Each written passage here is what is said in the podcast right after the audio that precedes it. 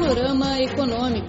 Análises e informações sobre a economia mundial, políticas, mercados, negócios, empresas e personalidades. Tudo no Panorama Econômico. Olá pessoal, estão ouvindo mais um Panorama Econômico. Eu sou Flor Bela Guo, diretamente de Beijing. Hoje o nosso programa divide-se em duas partes. Na primeira parte, trazemos uma entrevista com o secretário de Relações Internacionais do Ministério da Agricultura brasileiro, Odilson Luiz Ribeiro e Silva, que veio à China para participar da reunião dos ministros de Agricultura dos países do BRICS. E na segunda parte, trazemos uma reportagem sobre o serviço de trem de carga entre a província de Qinghai e a Europa. Bem, fica com a gente que o programa está começando. Vamos acompanhar a entrevista. Muito boa tarde, senhora Wilson. Se não me engano, o senhor já estava aqui mais de 10 vezes na China, é? Uhum. Sim, eu já estive aqui já várias vezes. Eu acredito que 12 vezes na China e o Ministério da Agricultura tem uma grande parceria com a China e uh, eu participei já de várias negociações com o governo chinês, principalmente desde 2004 até agora. Isso também demonstra uma boa relação no setor agropecuário entre China e Brasil. Exatamente. A China passou nos últimos anos a União Europeia como principal parceiro comercial do Brasil, né? E também o principal parceiro na área do agro então, a China é um parceiro é, preferencial e a gente tem uma relação estratégica entre os dois países. Sim, além desse encontro dos ministros da Agricultura do BRICS, também será realizado em Xiamen em setembro o nono encontro dos líderes dos países do BRICS. Como o senhor avalia esse encontro e quais resultados serão alcançados na cúpula do BRICS? É, eu acredito que a reunião da cúpula dos BRICS vai tratar de temas muito importantes para esse novo arranjo mundial que representa os países do BRICS, que é um arranjo de países em desenvolvimento. É, o BRICS lançou um banco de desenvolvimento já com capital é, bastante expressivo, né, de 10 bilhões e um arranjo de contingente de reserva de 18 bilhões de dólares. Então, o plano de trabalho, o plano estratégico dos BRICS vai representar é, um potencial de desenvolvimento, de comércio é, entre os países é, em desenvolvimento e colocar esses países numa situação de é, melhor é, atuação do ponto de vista global. Os países em desenvolvimento precisam ter um maior protagonismo na arena internacional e certamente essa reunião agora da cúpula dos BRICS vai colocar um, um plano de ação para que esses países tenham uma, uma ação internacional muito mais concertada e muito mais estratégica, trazendo mais desenvolvimento e bem-estar para as suas populações. Sim, o mecanismo do BRICS já tem 10 anos de história. Há opiniões positivas e negativas sobre esse mecanismo. E como o senhor avalia o futuro do BRICS? o futuro do BRICS vai depender do plano que os próprios países do BRICS traçarem. É importante que essas reuniões tenham é, resultados práticos e que esses resultados resultem em benefício para as populações é, dos países do BRICS. Como eu já disse, a, a população dos países do BRICS representa 42% da população mundial e 23% do PIB mundial. Então é importante que haja resultados concretos e que se revertam em bem-estar para as populações desses países. Recentemente teve no Brasil uma operação carne fraca pela Polícia Federal. Isso afeta a confiança dos consumidores. E para consumidores chineses, qual é a mensagem que o senhor queria transmitir para consumidores chineses?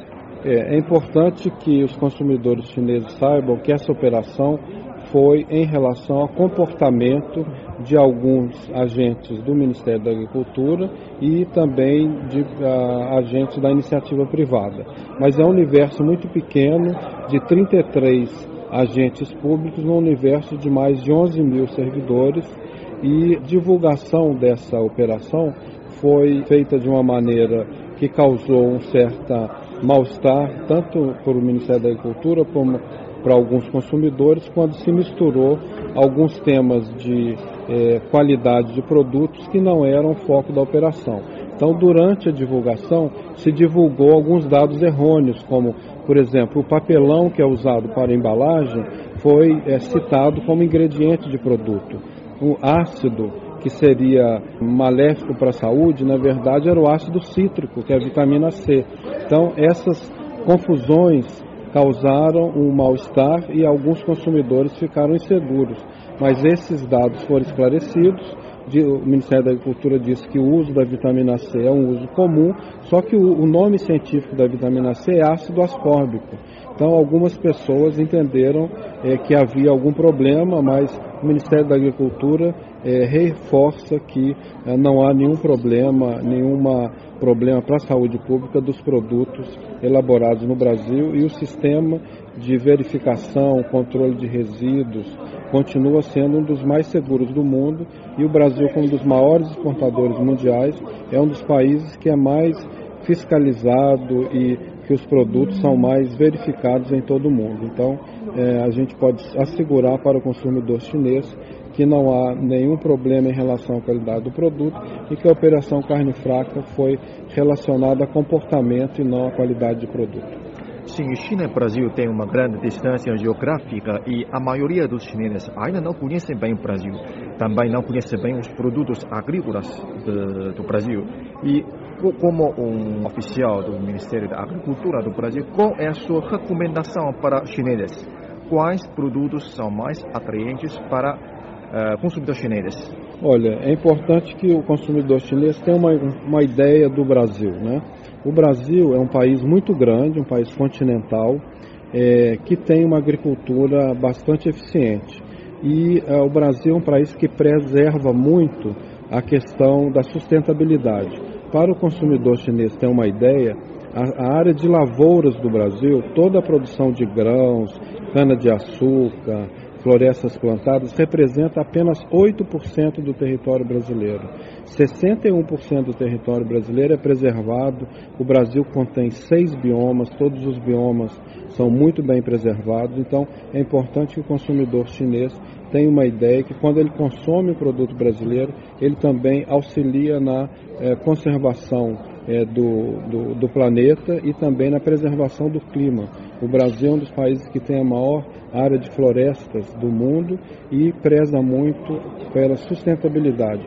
Todos os rios brasileiros têm suas margens preservadas, as fontes de água. O Brasil é um país que tem as águas mais puras e mais é, estáveis né, do ponto de vista de sustentabilidade é, no mundo. Então, é importante que o consumidor chinês saiba que quando ele está consumindo algum produto brasileiro, ele está consumindo um produto que veio de uma agricultura sustentável e num sistema de produção mais sustentáveis do mundo. Ok, espero que no futuro o consumidor chinês possa encontrar mais produtos agrícolas no supermercado da China.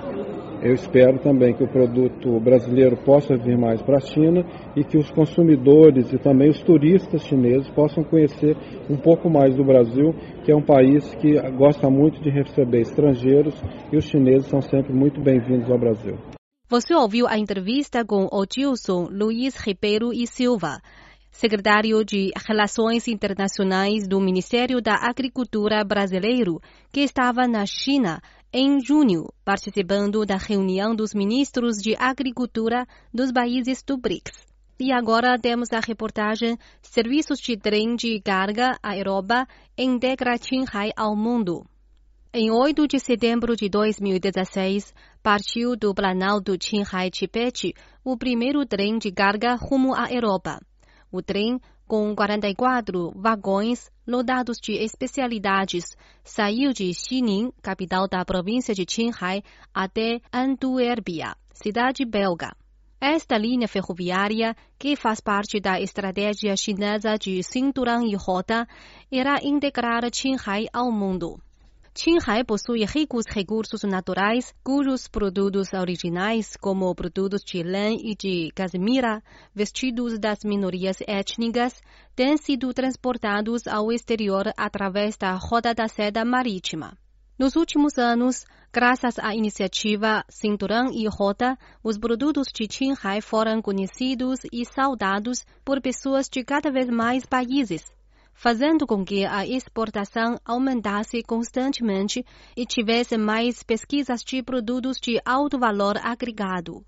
O vice-diretor do Departamento do Comércio Exterior da Administração do Comércio de Qinghai, Wang Liming, nos deu a posição econômica da operação.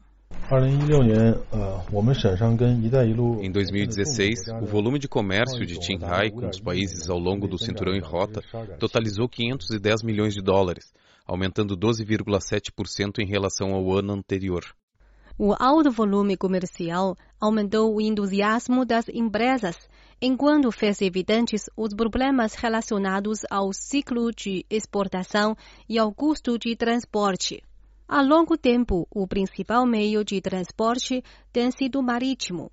As mercadorias precisavam ser levadas aos portos por via terrestre e de lá transportados de barco a todo mundo. Essa maneira não tinha vantagem em ciclo de transporte. O novo trem de carga, que parte de Qinghai, passa pela província de Gansu e o posto fronteiriço de Alashankou. Depois passa por vários países, como Cazaquistão, Rússia, Polônia, Alemanha e no final chega à Bélgica. A viagem corre um percurso total de 9.838 quilômetros e leva apenas 12 dias, reduzindo 40 dias em comparação com o tradicional transporte marítimo. A ferrovia encurta a distância entre China e Europa, disse Wang Liming. Com o lançamento dos serviços de trem de carga para a Europa, a província de Qinghai começou a ter vantagem de comércio com as regiões central e oeste da Ásia, bem como a Europa. Parece que Qinghai se aproximou do exterior. Isso é uma mudança histórica. O primeiro trem de carga levou 42 vagões de tapetes. O responsável da exportadora, Companhia Limitada de Utensílios Domésticos de Himalaia, Lang Minhai, disse que antigamente as mercadorias tinham de ser desembaladas para verificação na viagem, o que infectava a qualidade delas. Hoje, estes processos não são necessários.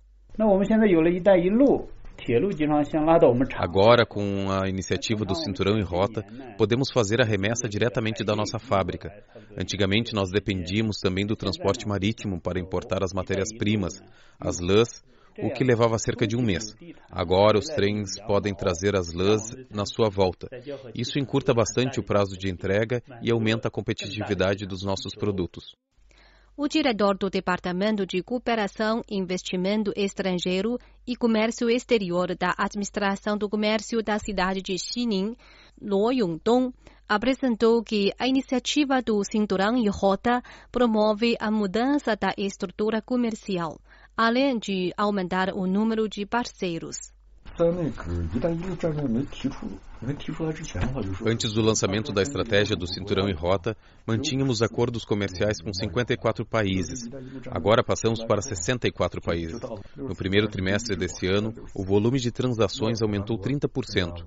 Com o aumento de parceiros e a diversificação, o volume comercial aumentou naturalmente. As pessoas da etnia Sala, habitantes do distrito de Xunhua, da província de Qinghai, têm a mesma origem que o povo do Turcomenistão. Ambas possuem várias semelhanças em idioma e costume. O grupo de Gazmira de Qinghai, que começou no distrito de Xunhua, mirou o Turcomenistão para estabelecer cooperação, um país rico em recursos de lã, mas atrasado em seu processamento. Atualmente, o grupo já firmou um acordo de importação de lã e uma fábrica de lavagem de lã está na construção, com investimento de um milhão de dólares. O gerente do grupo, Han Wenxiang, apresentou o projeto. Em junho do próximo ano, a construção da fábrica de lavagem de lã será concluída. Depois começará a produção teste em três meses. No futuro, as lãs do Kirguistão e do Tadjiquistão também poderão ser lavadas nessa fábrica. O importante é que temos a orientação da política do governo, que criou plataforma e mecanismo eficaz. No quadro do Cinturão em Rota, nós devemos aproveitar as oportunidades e nos planejar para o futuro. Você ouviu a reportagem Serviços de trem de carga aeroba integra Qinghai ao mundo. O panorama econômico de hoje fica por aqui. Até a próxima semana. Tchau.